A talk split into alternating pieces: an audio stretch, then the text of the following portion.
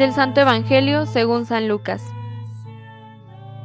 En aquel tiempo había una profetisa, Ana, hija de Fanuel, de la tribu de Aser.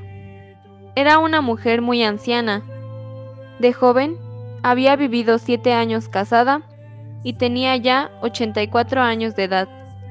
No se apartaba del templo ni de día ni de noche, sirviendo a Dios con ayunos y oraciones. Cuando José y María entraban en el templo para la presentación del niño, Ana se acercó, dando gracias a Dios y hablando del niño a todos los que aguardaban la liberación de Jerusalén.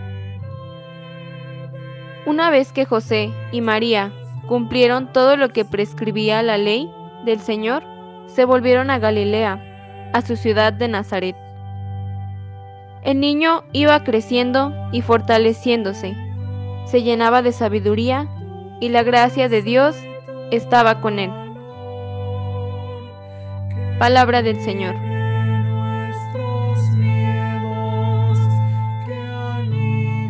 Muy buenos días, queridos hermanos. Los saludo en la alegría de la Navidad. El nacimiento de nuestro Señor Jesús es un nacimiento de ternura y alabanza. Dios siempre ha conocido el deseo de cada uno de nosotros, el deseo del hombre, que es el de ver cara a cara a nuestro Creador, a nuestro Liberador, y Él ha escogido la carne, nuestra carne para hacerse visible y así cumplir sus promesas promesas que cumple a favor de los pobres, de los que saben esperar y perseverar. Ejemplo de ello tenemos a Isabel, a Zacarías, a María, a José, a los pastores, al anciano Simeón y a Ana. Queridos hermanos, el testimonio que nos presenta Ana el día de hoy es la de una mirada de fe, porque ella ve a un niño en brazos de su madre y descubre en él al Salvador del mundo. Ana tenía sus proyectos de vida, se casó, seguro pensó en formar una linda familia, pero enviudó pronto. A pesar de eso, su amor hacia Dios nunca cambió, y el amor que no cambia jamás dejará de ver lo que ama. No nos cansemos de ver el amor de Dios para que lo descubramos siempre presente entre nosotros. La vida no es fácil, la vida no fue fácil para Zacarías e Isabel como pareja, porque eran ancianos y no tenían un hijo. La vida no fue fácil para el anciano Simeón o para la anciana Ana.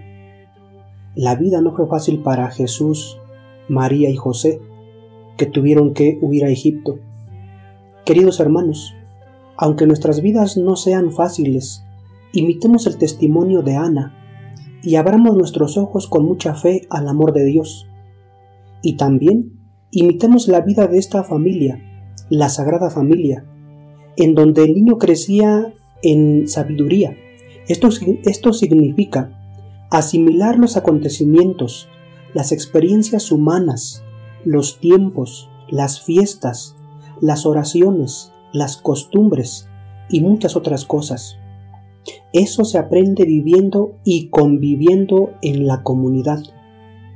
Crecer en gracia significa descubrir la presencia de Dios en nuestra vida, su acción en todo lo que acontece. Y seamos como Ana. Hablemos de Dios a todos aquellos que esperan algo de Él. Que así sea.